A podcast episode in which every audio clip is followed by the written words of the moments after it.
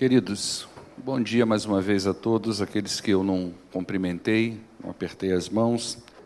É, antes de nós é, entrarmos na nossa exposição, obrigado, Ackley, de, de Romanos, capítulo 3, esse é o texto que você vai ser convidado a abrir aqui nesta manhã. Romanos, capítulo 3.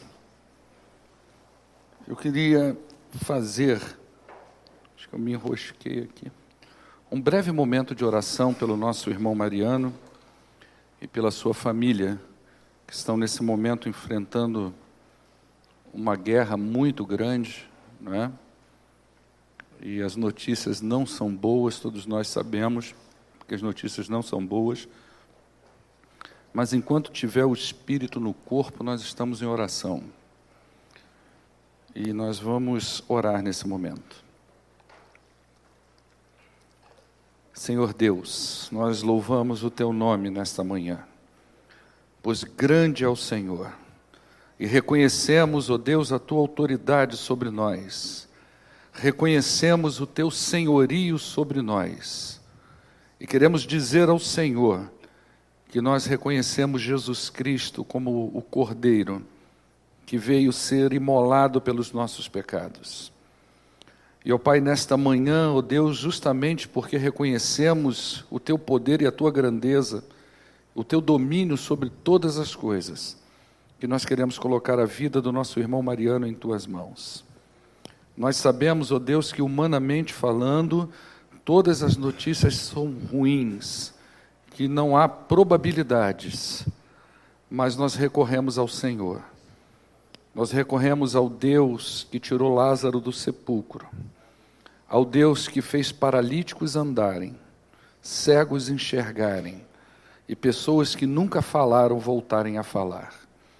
E por isso, ó Deus, nós entregamos a vida deste irmão em tuas mãos, mas também reconhecemos que toda resposta vem do Senhor e tudo que vem do Senhor é bom e por isso eu te peço, ó Deus, que esse sentimento de confiança no controle do Senhor, seja qual for a resposta, esteja sobre a família dos nossos irmãos. Irmã Berenice, o Ackley, a Karina, ó Deus, o Neemias, todos que estão ligados a essa família de forma assim tão direta quanto aqueles que estão indiretamente ligados, familiares, amigos, que todos sejam contemplados por essa confiança no teu nome. Em nome do poderoso Jesus Cristo que oramos. Amém. Abra sua Bíblia, por favor, aí no em Romanos, capítulo 3.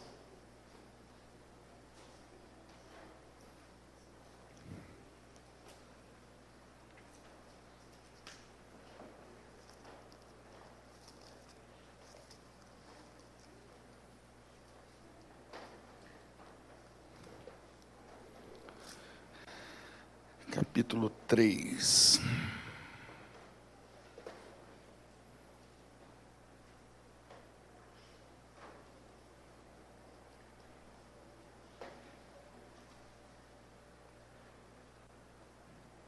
Só um minutinho, irmãos.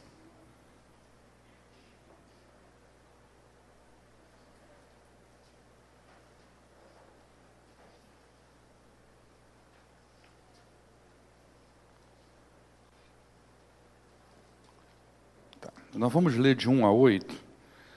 Eu tinha a intenção de trabalhar só de 1 a 4, mas é de 1 a 8. Vamos lá. Que vantagem há, em, então, em ser judeu? Ou que utilidade há na circuncisão? Muita, em todos os sentidos, principalmente porque os judeus foram confiadas as palavras de Deus. Que importa se algum deles foram infiéis, a sua infidelidade anulará a fidelidade de Deus? De maneira nenhuma. Seja Deus verdadeiro e todo homem mentiroso, como está escrito, para que sejas justificado nas tuas palavras e prevaleças. Mas se a nossa injustiça ressalta de maneira ainda mais clara a justiça de Deus, o que, que diremos? Que Deus é injusto por aplicar a sua ira? Estou usando um argumento humano. Claro que não. Se fosse assim, como Deus iria julgar o mundo? Alguém pode alegar ainda: se a minha mentira ressalta a verdade de Deus, aumentando assim a sua glória, por que, que eu sou condenado como pecador? Por que não dizer, como alguns caluniosamente afirmam que dizemos, façamos o mal para que nos venha o bem? A condenação dos tais já é merecida.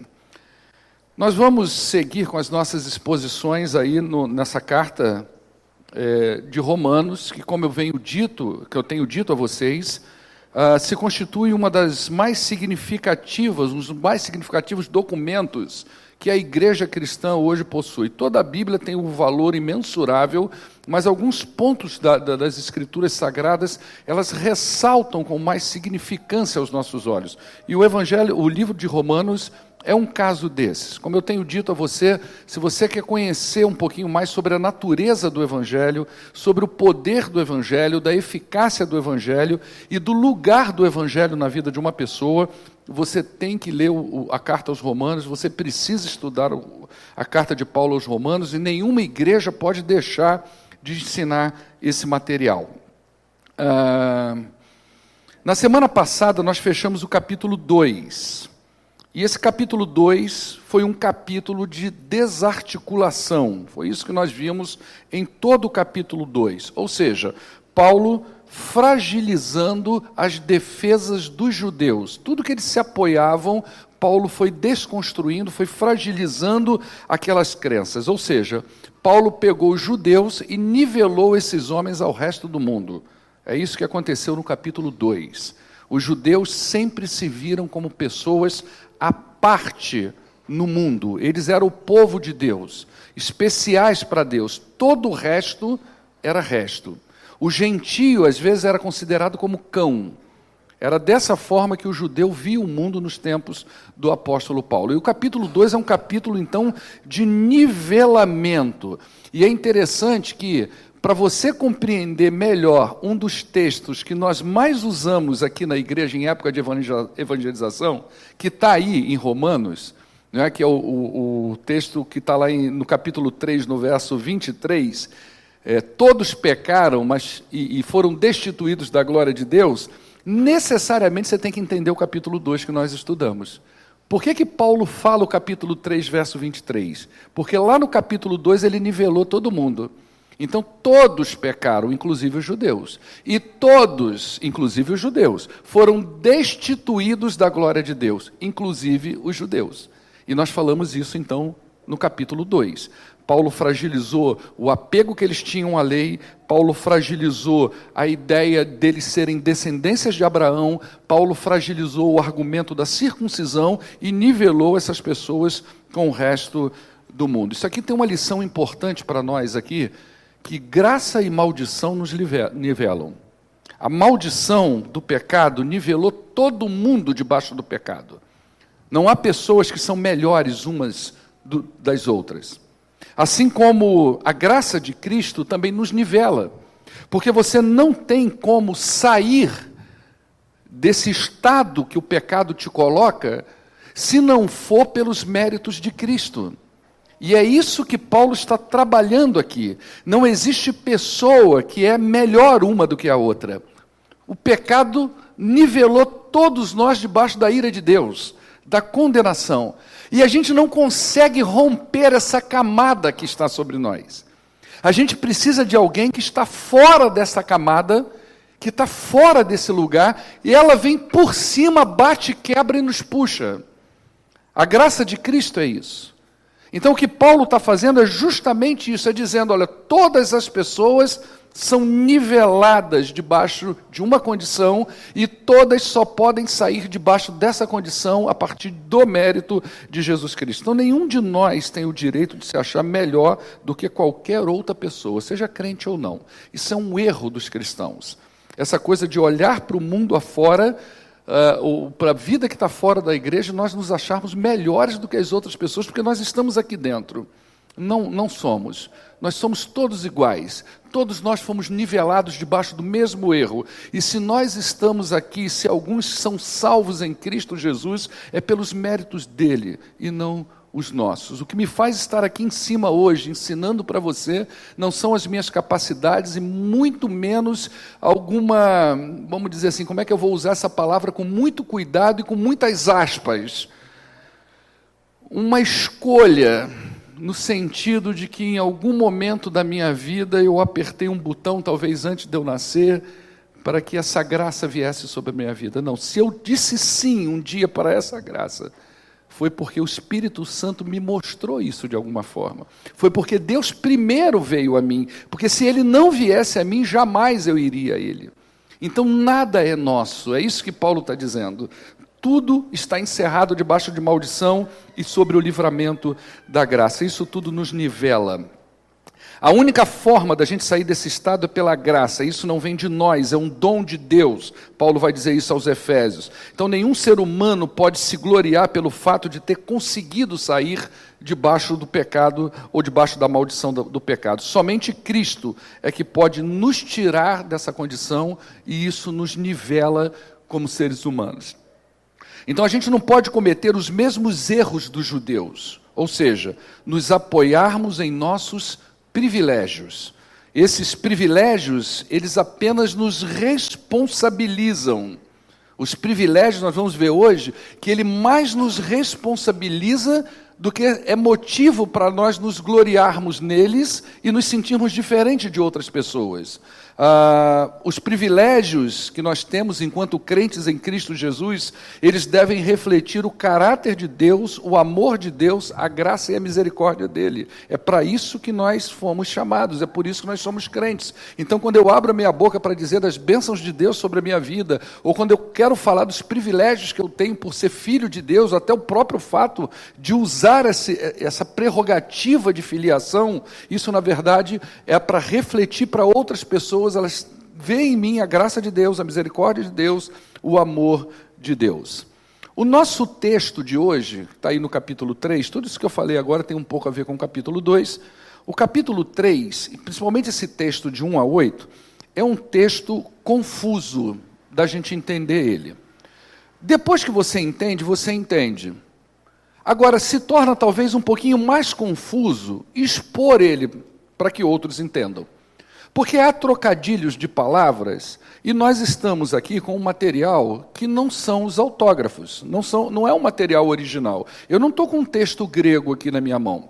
Tá? Eu tenho uma Bíblia que está traduzida em português, por mais que eu tenha acesso a textos gregos, e ela ainda está parafraseada, ela está cheia de, de, de, de parágrafo, ela está dividida por textos, não é assim o texto sagrado original. Então, às vezes, a gente perde um pouquinho do entendimento do que, que realmente está querendo dizer.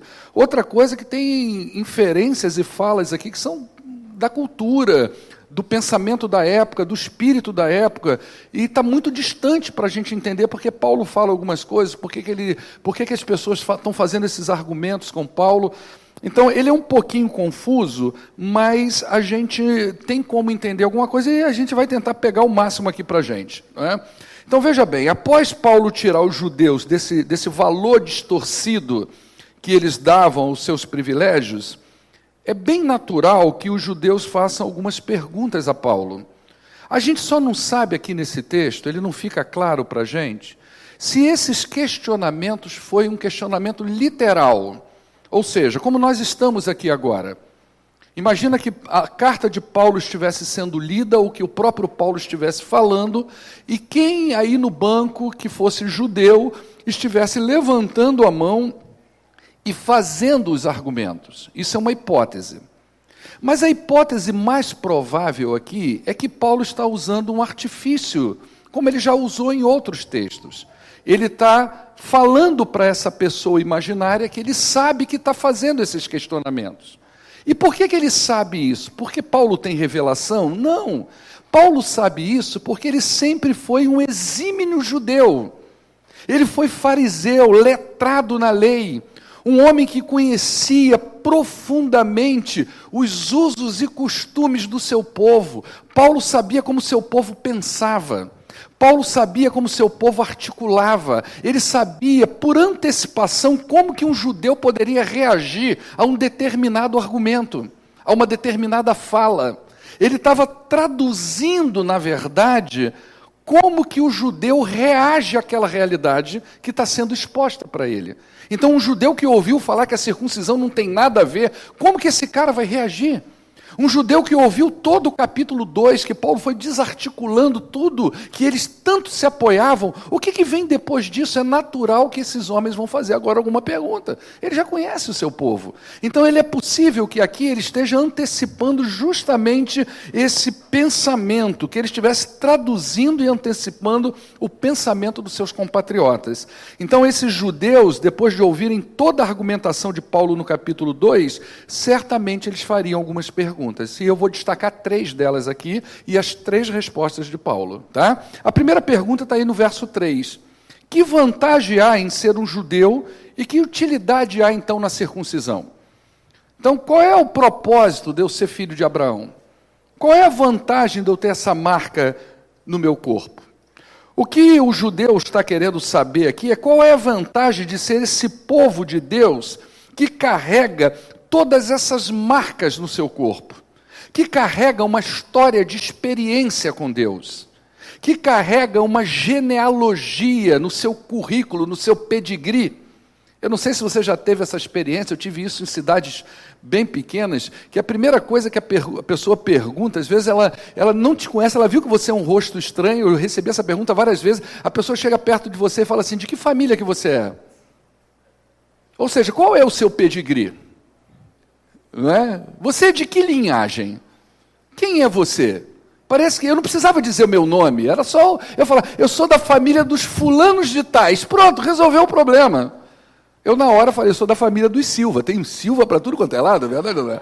Alguém vai se identificar ali. Eu sou da família dos Silva. Meu nome é Paulo Marcos da Silva. Eu sou da família dos Silva. Pronto, acabou o problema. Não é? Então, o que, que ele está dizendo aqui? Qual é a vantagem, então, dessa aliança lá que houve com Abraão, e que dali saiu que nós somos, e nós somos povo dessa aliança, ô Paulo. Qual é a vantagem de todos os privilégios que estão sobre nós, se isso não garante para a gente aquilo de mais importante que é a salvação? Essa é a primeira complexa pergunta que Paulo tem para responder. Imagina você me perguntando isso, pastor. O senhor está dizendo que batismo não salva. O senhor está dizendo que vir à igreja também não salva. Que fazer boas obras muito menos. Que fidelidade não salva. Então, pastor, me explica uma coisa: qual é a vantagem de fazer essas coisas? É o que está acontecendo aqui, dentro de um contexto atualizado. É como se você estivesse dizendo isso para mim. Ué, então para que, eu vou batizar? Se batismo não salva, está ensinando isso na escola bíblica dominical, a Marina deve estar tá falando ou vai falar disso lá. Então para que, que eu vou batizar? Se eu vim aqui entregar o meu dízimo, também não salvo. Então para que, que eu vou entregar? Se vir à igreja dominicalmente, também não salvo. Vou vir fazer o que aqui então? É? Eu posso ser crente aonde? Em casa. É muito mais confortável e eu não vou ter atrito com ninguém.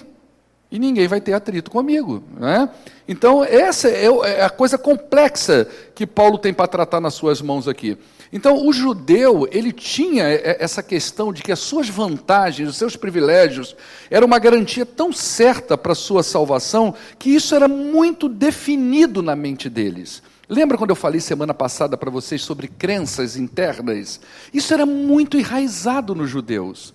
Essa crença de que ele era um povo exclusivo e que nada do que eles faziam podia tirar a eternidade das mãos deles. Os seus pecados não eram suficientes para quebrar o que Deus prometeu para eles lá em Abraão. Então era uma crença muito enraizada, muito definida, e não era fácil de Paulo quebrar ou amolecer essas crenças, né? Se eles mantivessem os ritos, se eles não é, fizessem tudo direitinho, eles não seriam julgados como o restante do mundo. Se você voltar lá nos evangelhos, por exemplo, em Mateus capítulo 3, verso 9, você vai ver que João Batista já questionou isso. Né? Ele, na hora que ele está batizando lá, ele vira para o pessoal e diz: Não pensem que vocês podem dizer a si mesmos: Abraão é nosso pai, pois eu lhes digo que destas pedras Deus pode fazer surgir filhos a Abraão. Olha que lá atrás já estava vendo esse questionamento. Isso foi um, um, uma palavra que eu dei na, na classe daqui hoje Né? Poxa, fazer uma circuncisão é uma coisa dolorosa. Criança, tudo bem, até oito anos de vida, nem lembra mais. Né? Mas é uma coisa dolorosa. Se eu quero ser um judeu dentro do contexto de Paulo aqui, e eu já sou adulto, eu tenho que passar por isso.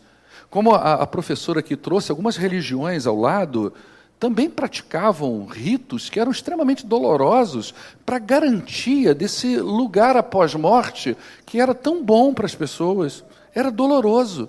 Mas por que, que as pessoas preferem isso do que simplesmente crer no Deus que não precisa fazer isso? É a justificação pela fé. Não é estranho isso? Eu vou te dizer por quê. Porque quando eu pego uma coisa e faço uma marca no meu corpo, eu resolvi o problema. Acabou. Eu vou sentir uma dor momentânea, mas eu não tenho que preocupar dia após dia com quem eu sou. O cristianismo é diferente. Ele te chama para circuncidar o prepúcio do seu coração. Então ele quer te dizer todo dia: vem cá, você é um bom pai? Você, como marido, como esposa, reflete o caráter de Cristo? Como é que é a realidade de você como filho, como vizinho? Como que é você como estudante lá na escola, na rua? Ou seja, de tudo isso o que importa é ser uma nova criatura. E para ser uma nova criatura, eu vou ter que investigar isso dia após dia. E esse crescimento, essa maturidade, ela é dolorida, porque ela me faz todo dia eu ter um encontro com essa realidade podre, distorcida que existe dentro de mim. Quem é que quer viver isso todo dia? Quem é que todo dia quer ficar ouvindo alguém dizer para você que você precisa mudar, que você precisa ser melhor, que você precisa crescer, que você precisa refletir o caráter de Cristo? Então, ser circuncidado é muito mais tranquilo do que todo dia eu ter que me haver com essas coisas.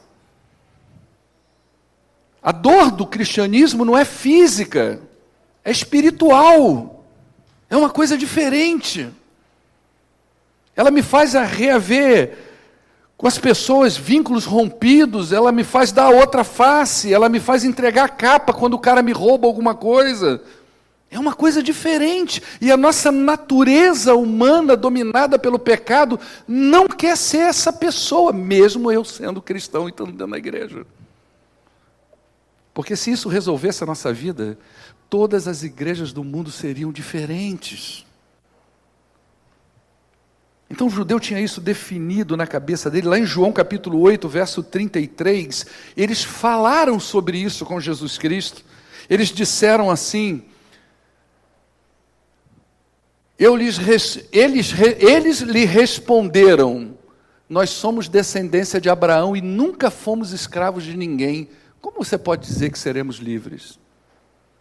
O judeu está reivindicando para si. Nós somos descendência de Abraão. Como que nós podemos ser escravos do pecado? Isso não existe para a gente. Como eu já vim falado aqui em duas, três mensagens, os rabinos acreditavam que os judeus, ao cometerem pecados, eles não estavam isentos das consequências do pecado. O pensamento rabínico era assim: Bom, você cometeu um pecado, você não está isento da consequência, mas para o inferno o judeu não vai. O circuncidado não vai, porque Deus prometeu a Abraão isso. E alguns rabinos chegavam a escrever que Abraão estaria na porta do Hades, para impedir qualquer possibilidade de entrada de um circuncidado ali dentro. Então era uma mentalidade, era uma crença muito enraizada, né? e Paulo vai ter que dar uma resposta a isso. E aí ele vai dizer no verso 2: muita em todos os sentidos, principalmente porque aos judeus foram confiadas as palavras de Deus. Eu acho que a pergunta estava no verso 1, né, Márcio? Eu falei 3, mas ela estava no 1, né? Tá certo, é que eu errei aqui. Então, no verso 2, ele responde a pergunta do verso 1. Né? Muitas. Ele aqui, veja bem, Paulo não vai expandir os privilégios. Ele vai fazer isso ao longo da carta. Né? Se você já leu a carta toda, você vai ver que lá no capítulo 9 ele expande um pouco esses privilégios. Mas aqui ele restringe. Ele não vai falar, ele só vai falar: olha, são muitos esses, esses privilégios. Então, ele responde afirmando que as vantagens são grandes. Ele não vai expandir isso, vai expandir lá, mas aqui ele fala pelo menos de uma. Aos judeus foram confiadas as palavras de Deus. Em algumas traduções, os oráculos, porque às vezes não está falando da escritura completa, está falando de profecias, de textos é, específicos. Mas o que está englobando aqui para a gente é tudo que é palavra de Deus. Não é? Foi confiada aos judeus. O que, que isso quer dizer? A gente estudou aqui, quando a gente estava estudando a origem da Bíblia, eu falei para vocês sobre revelações de Deus para a humanidade não é?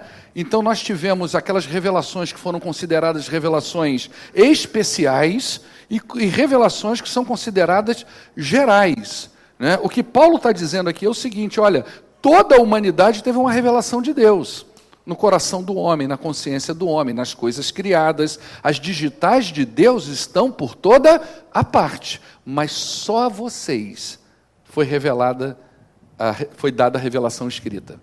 Só aos judeus é que tiveram esse privilégio de ter contato com esse material exclusivo da parte de Deus. Primeiro foi dado para eles.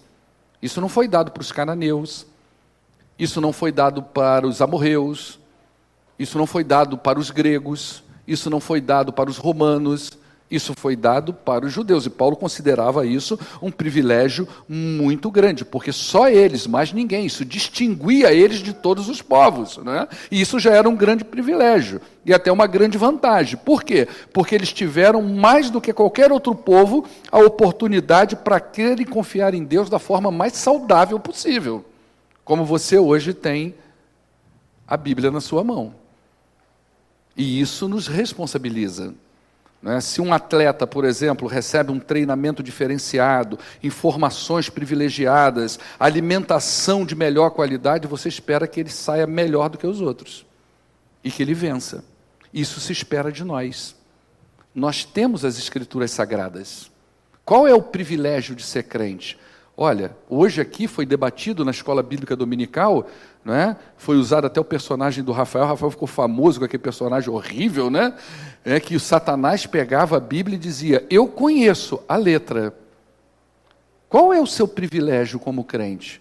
Você conhece além da letra, você tem a unção e a iluminação do Espírito sobre a letra. Eu tenho mais do que uma pessoa comum. Você tem condições de ler isso aqui, ter um discernimento que um sujeito que não é cristão de novo nascimento, ele não tem esse, esse, essa vantagem, esse entendimento sobre os escritos sagrados. Isso é um privilégio, uma responsabilização sobre nós. A segunda pergunta que Paulo tem para responder está no verso seguinte: O que, que importa então se algum deles foram infiéis? A sua infidelidade anulará a fidelidade de Deus? Está aí no verso 3, né? Essa é uma segunda pergunta que Paulo está antecipando a ela, então estão falando isso.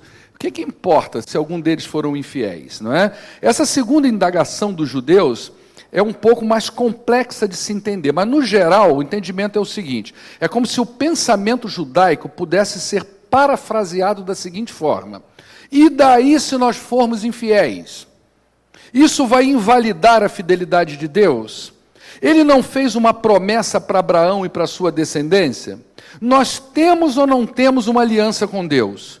Isso não tem a ver com o nosso caráter moral. Nós já somos circuncidados, nós observamos a lei. Isso já é o suficiente para nos garantir a salvação. É isso aí que ele está tá indagando de Paulo.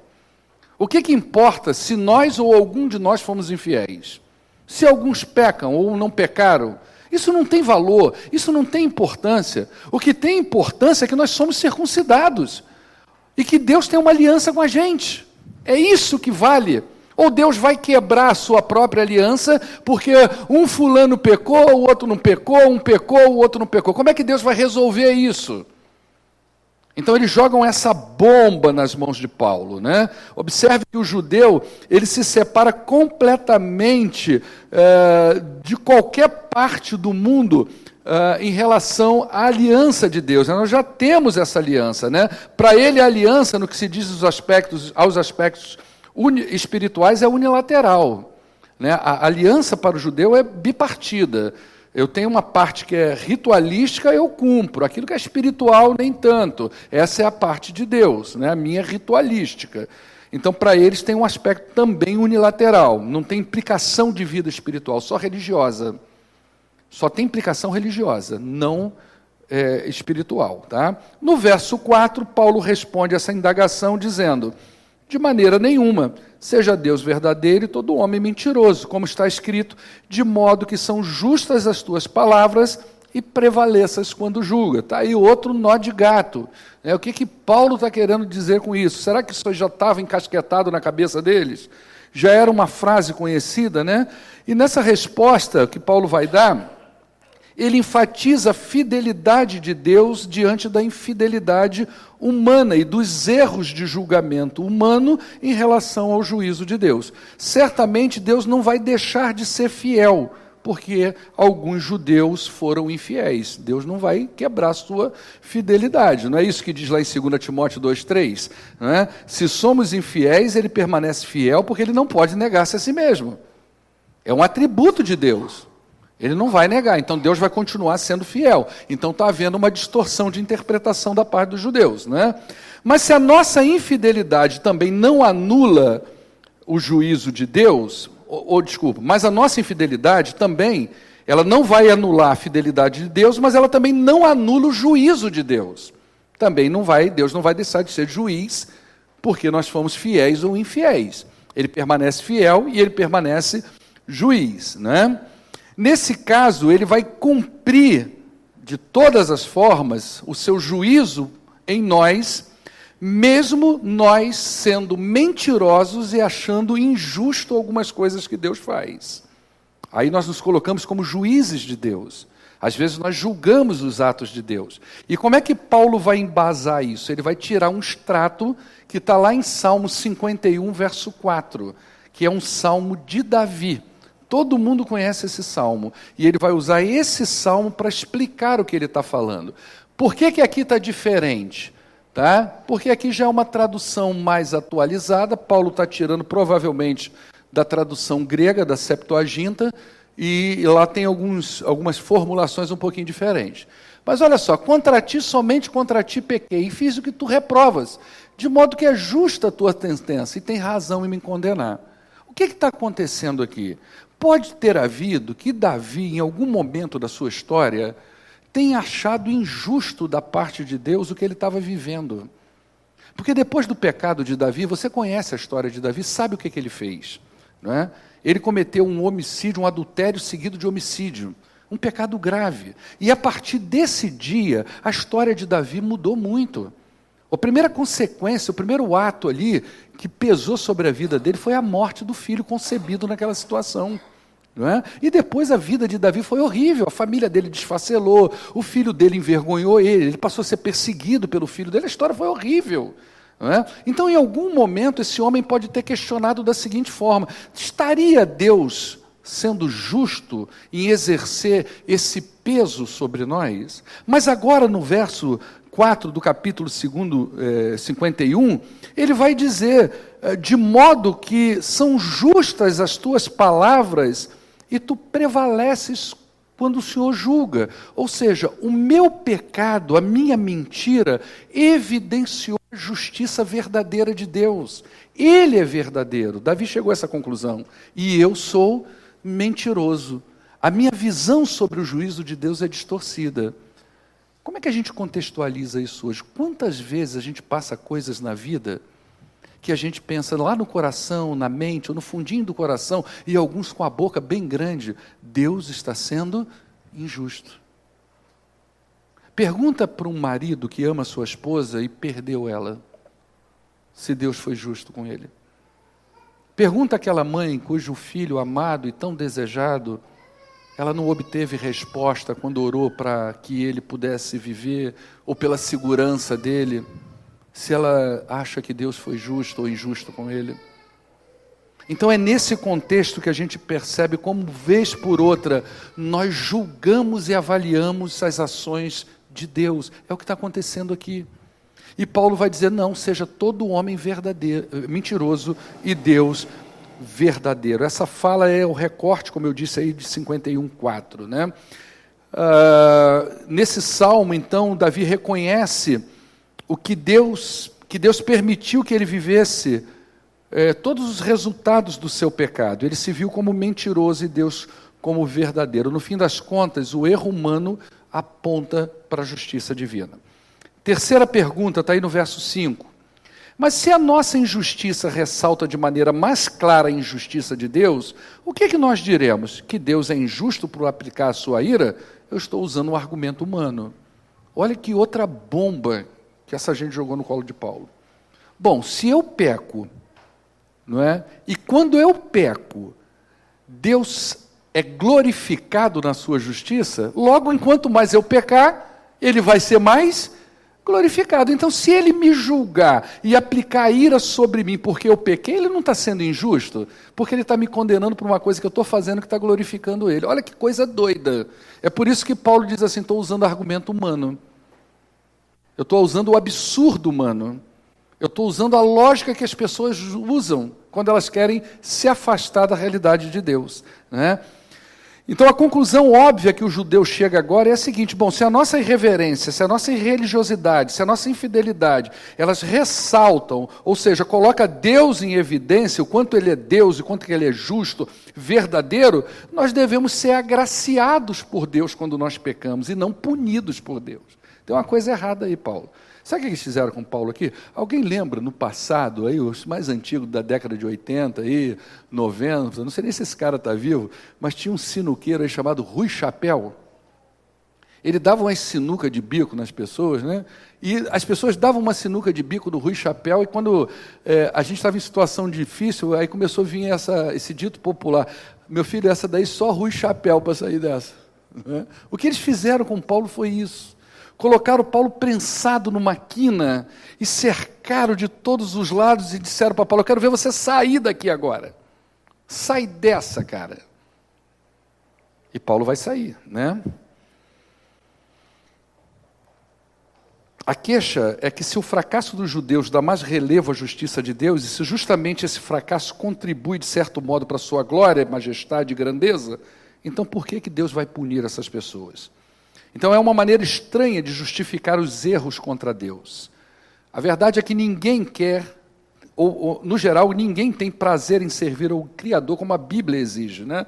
As pessoas elas querem justificar o seu pecado na graça, na misericórdia e no amor de Deus. É isso que a gente faz.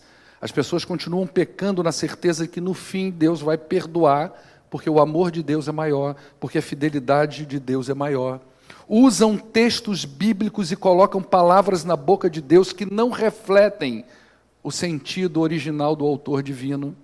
Deus é amor, Deus é fiel, é o que eles estavam fazendo, colocando na boca de Deus textos que não refletiam a originalidade, o sentido original que o autor, que o Criador divino quis dar aquilo ali. Né? Então, Paulo faz essa ressalva, entre parênteses, ele diz: essa é a loucura da argumentação humana, estou falando como um ser humano, e no verso 6 ele vai então responder a pergunta: claro que não, se fosse assim, como é que Deus vai julgar o mundo? Se coloca no lugar de Deus agora. Os judeus acreditavam no juízo final. Eles acreditavam que um dia Deus vai se sentar como juiz de toda a terra e vai julgar todos os atos dos homens. Ele vai fazer isso, principalmente dos gentios. A gente não, mas eles vão. Eles vão ser julgados. O crente não vai ser, não, mas quem está lá fora vai. Deus vai sentar e vai julgar aquele cara que me feriu, Deus vai julgar, aquele ladrão, Deus vai julgar aquele assassino, menos a mim. Então um dia Deus vai julgar esse povo todo. E como é que Deus vai fazer isso? Se todo pecado ressalta a glória dele, e vocês está, estão dizendo que no final Deus tem que abençoar todo mundo, como é que Deus vai fazer no final do tempo, então? Não tem como julgar dessa forma, não é? Então os judeus eles criam nesse juízo final, mas caíam nesse problema. Uh, como é que Deus então iria resolver essa situação? Paulo, então, para responder essa pergunta, coloca eles também numa situação difícil e enrola mais ainda a vida desses judeus nos versos 7 e 8. Né? Coloca para gente aí. Alguém pode alegar: se a minha mentira ressalta a veracidade de Deus, aumentando assim a sua glória, por que, que eu sou condenado? Não é? Por que, que eu sou condenado? Aumenta a sua glória. Por que não dizer como alguns caluniosos afirmam que dizemos: façamos o mal para que nos venham o bem? A condenação de tais já é certa, não é? O que, que ele está dizendo aí? Porque não diz, eu coloquei o texto aqui, né? A condenação dos tais é merecida. Então Paulo finaliza essas argumentações, esse bloco, com esses dois versos que servem para amplificar então tudo que ele vem dizendo. A lógica do pensamento judeu a quem ele está se dirigindo não é não faz nenhum sentido. Pelo contrário, ele reforça a ideia de que nós somos isentos dos males do pecado e que nós devemos praticar o mal para obter o bem. Essa é a ideia dos judeus. Bom, se tudo que eu faço é para. Deixa o texto aqui, por favor, Márcio. Se tudo que eu faço é para a glória de Deus, o meu pecado, então vamos fazer o mal para que nos venha o bem. Qual é a ideia que eu estou reforçando aqui? Eu preciso continuar pecando para que o bem venha sobre mim. Não é uma coisa meio esquisita? Paulo está desarticulando isso tudo. Então veja bem, para a gente finalizar, como eu disse a vocês, isso aqui é bem complexo da gente entender. Mas vamos aplicar isso aqui para a gente, no geral. Tá? Como é que a gente entende esse mafuá todo aqui? Tá? Uh, a gente pode seguir da mesma forma como nós fizemos na última mensagem, visto que os textos são interligados. Então, como é que Paulo se dirigiria a nós? Depois que a gente ouviu tudo que a gente ouviu no capítulo 2, a gente perguntaria assim para Paulo: Paulo, que vantagem há em ser crente? Então, Paulo poderia responder muitas, mas uma é fundamental. Vocês são embaixadores de Cristo na terra. Além do mais, vocês têm a Bíblia Sagrada e a iluminação do Espírito para discernir o que é certo e errado. Você quer melhor privilégio do que esse? Você quer melhor vantagem do que essa? Você já tem tanta coisa boa. Mas a principal é que você tem as Sagradas Escrituras e elas são capazes de conduzir você para a vida eterna. Elas são capazes de tornar a sua vida, a sua família, padrões de santidades de uma forma muito mais saudável. Pergunta número dois, mas Paulo, Deus é fiel e por mais que sejamos pecadores, Ele nos salvará no final. Afinal de contas, Deus é amor, isso já não é o suficiente, Paulo. Resposta de Paulo: sim, você está certo. Já é o suficiente. Deus é fiel e justo e todo homem é mentiroso. Cabe a você fazer como o rei Davi, reconhecer que é pecador e pedir perdão a Deus é isso que glorifica e exalta o nome dele, não seu pecado não confessado. Paulo é esperto, né? É isso que glorifica a Deus. Paulo diria para a gente hoje, né? Pergunta número 3. Então, Paulo, deixa eu ver se você, deixa eu ver se eu entendi. Você concorda que Deus é fiel até o fim e que o meu pecado ressalta a grandeza e a justiça dele? Nesse caso, não é melhor eu continuar no pecado para que ele seja mais engrandecido? Principalmente quando ele me salvar, as pessoas vão dizer que ele é pura bondade. Imagina, eu vivo uma vida de pecado, longe de Deus, e o dia que ele me salvar, assim que eu for, né, as pessoas vão olhar, caramba, Deus é bom mesmo, né? Não acha que é melhor viver assim, Paulo? Resposta de Paulo: pensar assim é loucura. É dessa forma louca que as pessoas pensam no mundo. Elas acham que no fim vai dar tudo certo porque são crentes. Vai dar tudo certo. Imaginem se todo mundo pensar desse jeito, diz Paulo para a gente. Como é que Deus vai julgar o mundo se no final todo mundo vai para o céu? Tiramos um atributo de Deus, né? demos um nó que tiramos até o atributo da justiça de Deus. Né? Aí por fim Paulo diria: Isso é humano demais para mim. Vamos encerrar o culto, irmãos. Amém? Esse é o final de todas as coisas. É por isso que a gente encerrou na semana passada com aquele versículo. O que importa é ser uma nova criação. Vamos orar ao nosso Deus. Eu acho que você pode ficar de pé agora.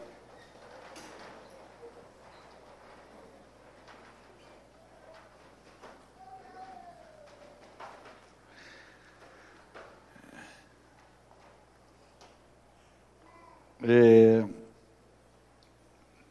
eu vou repetir, sintetizado, a fala de alguns comentaristas desse texto no, no geral, Moody, Rodg, Champlin eu não sei, FF Bruce, mais uns caras aí. Se você não entendeu, fica triste não. Eu também não. É, é texto complexo, é texto de difícil entendimento, de difícil explicação. É, a gente tem que, em alguns textos, pensar de forma geral. O que Paulo está tirando aqui é todo o apoio na justificação pelas obras e colocando a gente frente a frente com a justificação pela fé. Os méritos de Cristo é a nossa maior confiança. Senhor, leve-nos para casa na tua presença. Nos dê uma tarde abençoada e logo mais à noite nos traga aqui para juntos adorarmos o teu nome. E de tudo que nós temos falado aqui, ó oh Deus, eu peço que o teu Espírito testifique em nós a necessidade de uma vida, ó oh Deus, pautada na tua palavra, uma, uma vida santa, justa e piedosa, que seja refletida não apenas no nosso discurso, mas em quem nós somos como pessoa. Então, abençoa aqui nesta noite os maridos, as esposas, os filhos, os pais, que todos recebam no coração esse mover do teu espírito para que em seus lares reflitam a glória de Deus. Em nome de Jesus é que oramos. Amém. Dá um abraço na pessoa que está do teu lado e pergunta para ela: entendeu, irmão?